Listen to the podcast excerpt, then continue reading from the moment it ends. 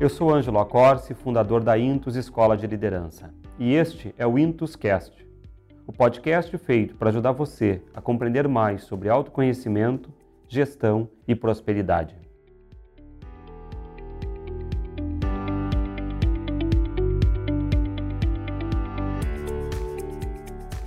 Olá, aperte o cinto porque esse podcast é intenso. A lógica dele é mais ou menos assim: ambição e preguiça, colocadas juntas, dão o infantilismo à vida.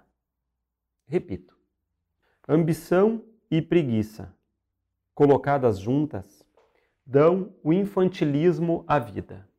O título e o assunto são provocadores e com uma utilização extremamente prática para os desafios do nosso dia a dia. Entretanto, eu pensei em começar com um aceno filosófico. Eu lembrei de uma aula de um, de um grande professor de filosofia, de quem me inspiro muito, e que propôs uma analogia utilizando aquilo que chamamos de faculdades da alma. Uh, Para quem não sabe, em filosofia, ou mais especificamente em ontologia, que é a parte da filosofia que se detém a compreender a lógica do ser, considera-se que a nossa alma uh, tem duas faculdades primordiais: o intelecto e a vontade. E nessa aula que ele fez, ele criou uma comparação que nos ajuda muito a compreender o tema de hoje. Intelecto, ele dizia, é a iluminação, no sentido da iluminação da consciência, da geração do conhecimento que esclarece do conhecimento que permite compreender quem somos, eh, qual lugar, qual, qual é o nosso lugar nesse mundo, de como construir a nós mesmos. De outra parte, e é esse ponto que nos interessa em particular, ele dizia que a vontade, enquanto faculdade da alma, se manifesta também como ambição. E essa é o impulso que nos provoca a autorrealização. A ambição é justamente a mola fundamental para o nosso desenvolvimento. É a dimensão da concretude, da ação histórica. É uma dimensão fundamental, pois, como dizia um outro filósofo, eh, de nada serve a inteligência sem a ambição. Faço de novo essa frase porque é uma frase antológica. De nada serve a inteligência sem a ambição. A vida pode ter te dado uma inteligência extraordinária. Mas se você não entra e não decide, se não age, você não vai realizar na história aquele potencial de inteligência que a vida te deu. Quantas pessoas a gente conhece e que a gente olha e diz assim: meu Deus do céu, é tão inteligente, podia fazer tantas coisas. Meu Deus. Ou pessoas que, por exemplo, mas olha só, tem um, tem um dado que é real. Quantas pessoas são ótimos alunos, são ótimos, tiram as melhores notas na escola, mas depois na vida adulta, quando é necessário a ação, a concretude da própria inteligência por meio da ambição, acabam tendo uma vida muito menos próspera daquele outro que até não tinha as notas tão boas, mas que na vida de adulto foi para a ação e construiu a si mesmo. Então, a ambição, esse é um ponto fundamental. A ambição, ela não é escolha do eu, mas é uma manifestação da alma. Se eu sigo a minha ambição, eu tenho o endereço da minha realização. Explico. Se você tem vontade de fazer algo, por mais absurdo que seja, está ali, em alguma medida, o teu endereço de autorrealização. Está ali o endereço do teu core. Olha só, olha quantas pessoas, quantas criancinhas, por exemplo, sei lá, que botam na cabeça que queriam ser astronautas. Mas depois, na vida adulta, se torna um grande aviador ou são fascinadas e se apaixonam por balé, sem nenhuma influência cultural familiar. E depois, quando adulta, se tornam uma primeira bailarina, um primeiro bailarino. Enfim, já tem dentro da semente o endereço. Ok. Então, como o nosso eu, muitas vezes, uh, infelizmente, está perdido em confusões, uh, às vezes ele não escuta essa ambição. É claro que para realizarmos a nossa ambição, nós precisamos de empenho, nós precisamos de responsabilidade e coerência. O que não ocorre por vários motivos, e dentre eles, a preguiça. Eu recordo uma, uma grande frase do, do nosso escritor Machado de Assis. A vontade e a ambição, quando verdadeiramente dominam, podem lutar com outros sentimentos, mas hão sempre de vencer. Porque elas são as armas do forte e a vitória é dos fortes. A vida é de quem faz. A vida é dos fortes que agem. A Intus é uma escola de liderança. Então, o endereço aqui é liderança. E quando a gente olha para o contexto da liderança, fica evidente de que a vida é de quem faz, a vida é dos fortes. Ok, mas existe esse elemento que é a preguiça. E o que, que é a preguiça? Porque vamos retomar o que a gente propôs como provocação para esse podcast. Né? A ambição e a preguiça, colocadas juntas, dão o infantilismo à vida. Né? A ambição, como a gente disse, é o impulso que nos provoca a autorrealização. É uma necessidade de alma que impele a construção. Faz, faz, faz. Ok, mas o que é a, a preguiça? Né? A preguiça ela é o eterno desejo inconsciente ou pré-consciente de reviver as pequenas gratificações da infância. Ah, tinha que se levantar para ir na escola, mas ficava na cama com a conivência de outros, né?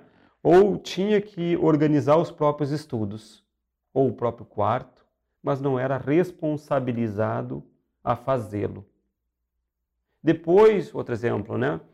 Tinha que, na vida adulta, tinha que batalhar para conquistar a parceira ou o parceiro, mas nem para isso tem força porque é preguiçoso até no afeto. Né? E passa a vida fazendo o teatro do eterno bambino. Um eu preguiçoso, no fazer a si mesmo, é um eterno bambino. Ou seja, um eterno homem, uma eterna mulher que procura que alguém resolva para ele. Não, não, não se responsabiliza pela construção da própria jornada. Quer, quer as coisas, né? mas não age e justifica a frustração por não realizar, a frustração uh, oriunda dessa não ação nos outros, na sociedade, na empresa, no líder, etc. E, por óbvio, essa é uma lógica que não cabe no mundo da liderança. Uh, como produto dessas ações, como produto desse mover-se preguiçoso, você tem o infantilismo. Por exemplo, nós falamos tanto sobre zona de conforto e de que nós precisamos sair dela. Que a zona de conforto não nos permite cre crescer, etc. Só que nós não atacamos a raiz, uma vez que a zona de conforto não é outra coisa que um agir infantil consigo mesmo o modo infantil de administrar o próprio potencial. Infantilismo, então, o que é? Infantilismo é pretender mérito, reconhecimento, sem a ação responsável para tanto. É a lógica de que os outros não me reconhecem, os outros que não me entendem, os outros que não me compreendem. É querer jogar no mundo de quem faz, querer jogar no mundo de quem constrói, sem se empenhar com coerência e responsabilidade. Você veja, né? Volta a palavra responsabilidade. O que, que é responsabilidade? Responsabilidade, do latim respondere, é justamente a nossa capacidade de responder às necessidades do nosso íntimo, às necessidades do próprio íntimo, então a nossa ambição, e do social, a ação histórica. Responsabilidade é a capacidade de você uh, ser um adequado mediador e responder aquilo que teu íntimo deseja, que a tua ambição deseja e aquilo que demanda o social, as oportunidades do social, as circunstâncias do social, né? Nós podemos até dizer que a responsabilidade é justamente o antagonismo daquilo que aqui nós estamos chamando de infantilismo. A responsabilidade é então o antagonismo, o oposto do que aqui a gente está chamando de infantilismo. Uh, um que se responsabiliza pelo próprio valor pode até errar contra si, mas gradualmente irá corrigir e encontrar a própria estrada de valorização e de construção do seu potencial. O líder, ou aquele que deseja construir-se como líder, não pode viver no eterno uh, conjugar de ambição e preguiça. Repito, um líder, ou aquela pessoa, aquele jovem que sente que pode, que deseja o universo da liderança, ele não pode passar a vida conjugando contemporizando esses dois uh, elementos, ambição e preguiça. Sente que pode fazer, mas não faz. Quer, mas não age. Quer, mas quer que te reconheçam que você é bom. Não, as pessoas não veem o quanto eu sou bom. Ah, meu Deus do céu. Uma pessoa que passa a vida esperando que o outro reconheça a si. Madai é um infantil. Não tem outra definição, é um infantil.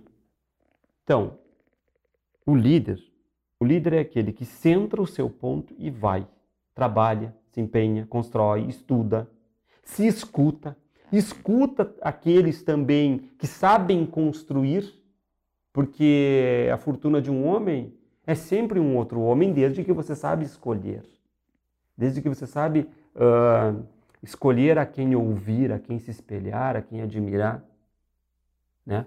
retorna um outro ponto que a gente já trouxe aqui na Intus, que é aquela frase que você já conhece do Jim Rohn, né? que a gente é a, a média das cinco pessoas que a gente mais convive.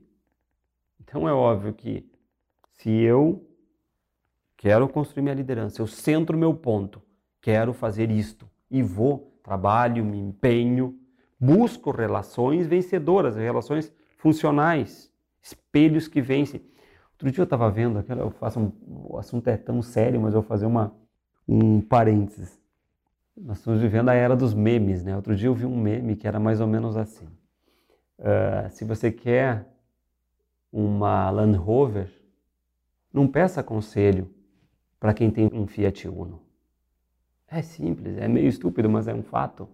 Quer dizer, como que você vai pedir Conselho sobre uma estrada vencedora para um que só sabe dar conselho, porque não constrói nada. É difícil porque é sempre uma projeção. Tem algumas coisas que se constrói por. É, tem algumas coisas que você só aprende depois de feito. E daí você ensina, inclusive, pela tua evidência de sucesso. Você é uma evidência de sucesso. Você é uma presença de força que realiza.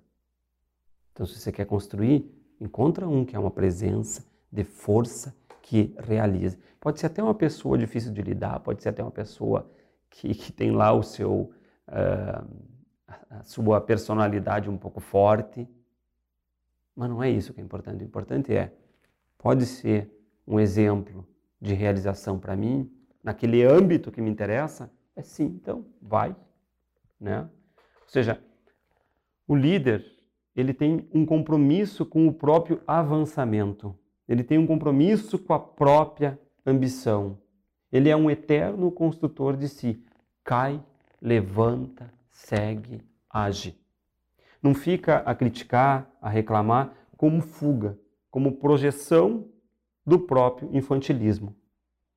Então, retomando, ambição é a intenção da alma, é produto da intencionalidade do próprio em si, do projeto natural que te constitui, é o endereço do teu sucesso. Então, como dissemos também, a preguiça é aquele mecanismo que gera e alimenta a nossa zona de conforto. É produto dos meus estereótipos, das minhas gratificações infantis, dos meus complexos, né? Tudo aquele mundo de fixações geradas pelos modelos afetivos da minha primeira infância. Né? O que, ocorre com essas gratificações infantis? Que depois geram padrões de respostas que, por, que óbvio, são infantilizantes. Né? Ocorre que o adulto, eh, por compensação, eh, ou por achar que está fazendo melhor para aquela criança, por vezes ele gera um ambiente que irá moldar um eu dessa criança avesso à natural luta para a autoconstrução. Ou seja, a criança depois, enquanto adulta, aquela criança que foi hipergratificada, depois, enquanto adulta, quando está frente a uma dificuldade, ao invés de usar suas forças para superar essa dificuldade, resgata o velho mecanismo da infância e vai buscar o mesmo tipo de apoio, o mesmo tipo de psicossomática. Né? Então, eu tenho uma dificuldade, não enfrento a dificuldade, mas desencadeio uma dor de cabeça insuportável. Né? Ou tenho uma oportunidade uh, de trabalho que é disruptiva, que vai me gerar um crescimento enorme, mas é óbvio, gera um pouco de insegurança, um pouco de medo. Eu pego, sei lá, e, e chego atrasado numa entrevista. Ah, porque, ah, porque aquele dia o trânsito. todo dia você faz aquele trânsito. Né? Por que não fez o cálculo? Ou seja, esse elemento da autossabotagem, é, ele, é, ele é presente constantemente. E um que está dentro de uma dinâmica infantilizada, de uma dinâmica de preguiça, mas não é que ele tem momentos que ele está fora da autossabotagem. A vida dele é dentro de um mecanismo de autossabotagem. Então, uh, para encerrar, eu disse no início que ia ser um pouco hard, né? Para encerrar, uh, uma dica que de alguma forma a gente já trabalhou em outros conteúdos da Intus como que eu posso romper esse ciclo vicioso da preguiça? Como eu posso romper o ciclo vicioso da preguiça que eu sinto em mim, que ainda está presente? O que? Eu tenho 40 anos, eu tenho 30 anos e eu entro numa dinâmica de preguiça, né? Eu tenho ali os meus, as minhas zonas francas, né? De preguiça. Como eu rompo com esse ciclo? por meio daquilo que nós chamamos de milicismo cotidiano. O que, que é isso? O que, que é milicismo cotidiano? Milicismo cotidiano são todas as pequenas ações que nós realizamos no nosso cotidiano. Nós ganhamos ou perdemos a nós mesmos no modo como nós conduzimos o nosso pequeno, grande cotidiano. As nossas relações afetivas, a nossa higiene pessoal, o nosso cuidado com a nossa estética pessoal, a nossa alimentação, o cuidado com o corpo, o nosso zelo com o sono, etc, etc etc. Tudo isso faz parte do nosso milicismo cotidiano.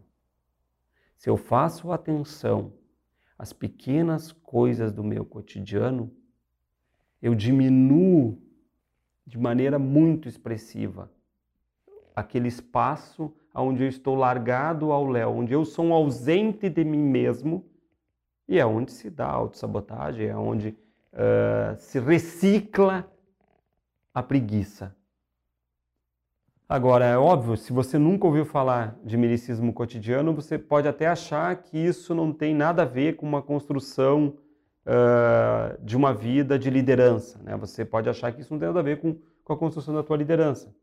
Mas se nós pegarmos, uh, por exemplo, a questão do sono e de tudo aquilo que envolve a ação de ir dormir. Você, por acaso, você já pensou que talvez a cama seja o local em que você mais passa o tempo no teu dia? E, uh, e ainda mais do que isso. Você já parou para pensar que no sono nós estamos uh, muito menos protegidos do que, nosso, do que no nosso estado de vigília? Eu costumo brincar com os meus clientes que nós começamos a ganhar o dia não quando nós acordamos, mas quando nós vamos dormir. Vou repetir.